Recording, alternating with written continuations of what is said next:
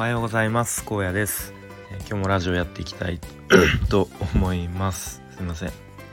えっ、と今日の、えー、本題なんですけれどもえっと感じていた違和感は感性とセンスだったのかというテーマで話したいと思います。で、まあ、なんでこの話しようかと思ったきっかけがえっとボイシーの、えー、ワーママハルハルさんかなのえー、放送ラジオ昨日なんとなく聞いていてで、えー、まあ、日頃こう感じる違和感とかっていうのは、まあ、その本人の感性とかセンスの問題なので、えー、まあ、それっていうのはこう年月が経っても、まあ特に変わることはないのでなんだろうこう、まあ、無理してこう合わせる必要はないですよみたいな、まあ、ざっくりとそんなことを言っていたのであの、まあ、自分のこう自分に置き換えて考えてみた時にまあいろいろそういう違和感みたいのはあるなと思うので、えー、話したいと思います。まあ特に結論とかないんですけれども、えー、まあ、話していきたいと思います。ね私は私は僕はですねと結構だ大人数の空間が苦手ですね。で例えばあの飲み会とかですねあの大学生の頃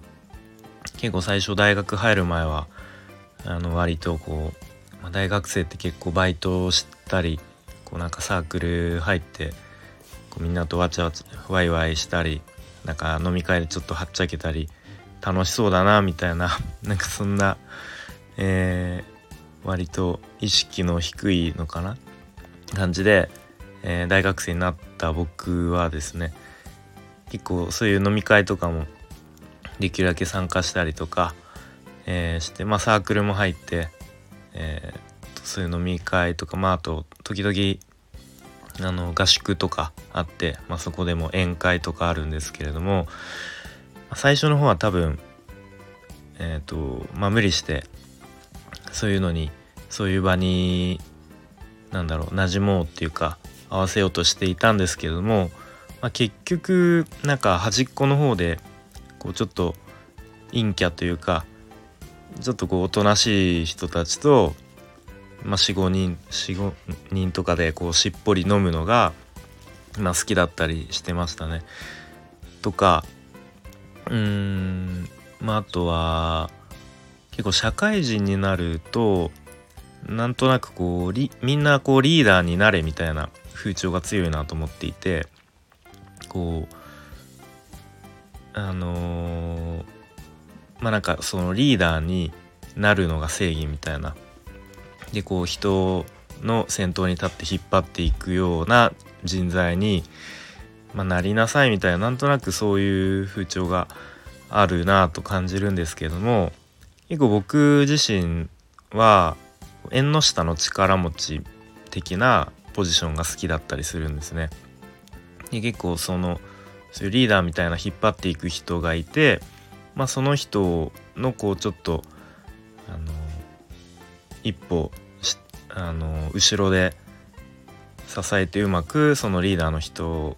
がこう気持ちよく動けるようになんか調整するみたいなイメージですかねなんかそういうポジションが好きなので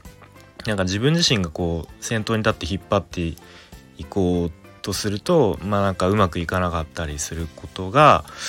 うんまああるなというふうに思いましたね。とまあ今は ちょっと違うんですけれどもと、まあ、3年前ぐらいまではと、まあ、仕事で実店舗の店長っていう、えーまあ、職種まあ、いわゆる店長ですね。をやっていて でまあお店にはこう数名のスタッフがいますと。でまあそのスタッフをまあ束ねて日々店舗の運営をしていくんですけれども、まあ、そこで結構こう張り切って自分があのこういう風にしますみたいな、えー、なのでみんな従ってくださいみたいな、まあ、そんなちょっと乱暴な感じではないですけれども、まあ、そういうスタンスを、まあ、取るべきなんだろうなと思ってやってもなかなかうまくいかないことがありましたね。で逆にこうスタッフさんがこうしたいああしたいっていう意見が結構出ていたので、まあ、そういう意見をま吸い取って、まあ、じゃあそういう風にしましょうみたいな感じでこうスタッフさんのこうやりたい方向にうまく持っていってあげるみたいな、まあ、そうすると意外とこうお店がうまくスムーズに回ったっていう経験もあるので、まあ、なんか一概にこう自分があの先頭に立って引っ張っていこうとしない方がいいのかなっていうふうにも思いましたね。なんか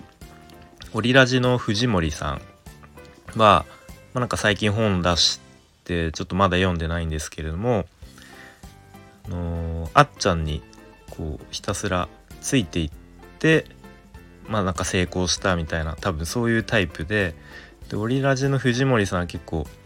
そういう皆さんもこうあっちゃんみたいな人を見つけましょうみたいな確かそんなこと言っていると思うんですけども、まあ、自分も結構オリラジので言うと藤森さんタイプなのかなっていうふうに思いますね。あとはですね今の会社について感じる違和感と、まあ、年功序列とか終身雇用のがまだかなり強く残って残っているというか、まあ、そういう要素が強い会社ですね。で、まあ、こう昇進するためには結構問題をなるべく起こさず波風立てずに、まあ、会社に尽くしてで上に気に入られるっていうことがまあ昇進する条件みたいな感じになっていてで仕事ができるとかできないとかってあんまり関係なくてむしろこうあんまり尖ってたり、あの、すると、まあ、出る杭は打たれるじゃないですけれどもなんか、うん、なんかそういうことがありますね。なんで僕が入社した時すごく尊敬というか憧れてた先輩がいてもう考え方とかもう影響を受けまくりであなんかこういう人こういう、うん、人になりたいなって思ってた先輩がですねまあ今では結構なんか割と落ち着いてうーんなんだろうな当時の輝きを失ってしまっているみたいなことがあるのでうーんなんか難しいなって思いますね。結構大きい会社なのでなかなかそこで輝き続けるっていうのは難しいなと思いますね。で結構そういう安定している会社なので周りの人を見渡すと、まあ、定年まで勤めるのが前提みたいな空気で、まあ、僕は大卒なんですけれども大卒はもう幹部候補だからっていうことでもうなんかレールが敷かれている感じですね。でもまあ大体何歳でこう部長にあ部長じゃない係長になって課長になってみたいなのももう大体決まっていて、えー、でまあ給料もまあそんなに まあ安定してる、えー、代わりにまあ増えないと。で、まあ、福利厚生が割と充実しているので、えー、まあ、その反面こう会社に依存せざるを得ないですね。なので、えー、っと何ですかねまあ、みんなこう、まあ、会社いい会社だよねみたいななんとなく。でまあもう定年までもう安定して、えー、いけるから安心だよねみたいな感じなんですけれどもまあちょっと僕は結構違和感を感じていてまあとはいええー、その会社から、まあ、例えば、うん、転職するとか副業して収入を得るってな得たいと思った時にはやっぱり自分で行動するしかないのでまあ今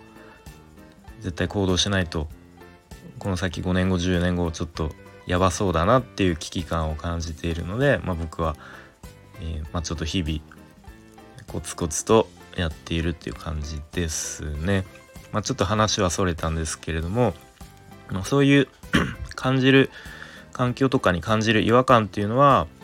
まあ、そのさっき言った、えー、ボイシーではママハルさんが言っていたのは、まあ、そういう違和感っていうのはその人のセンスとか感性によるものなので、えー、まあ変わらないと思いますと。なのでうんまあその無理に変える必要はないし、まあ、自分のこう居心地の良い環境を選べばいいみたいなことを言っていて、まあ、まさにそれに、えー、共感するなというふうに思いました。ということで、まあ、ちょっといろいろ話してきたんですけれども、えー、まあ、そういう違和感とかっていうのは、まあ、特にこう無理に変える必要はないのでうんそこであんまり悩まなくていいのかなっていうなんとなくの結論で終わりたいと思います。今日も聞いてくれてありがとうございました。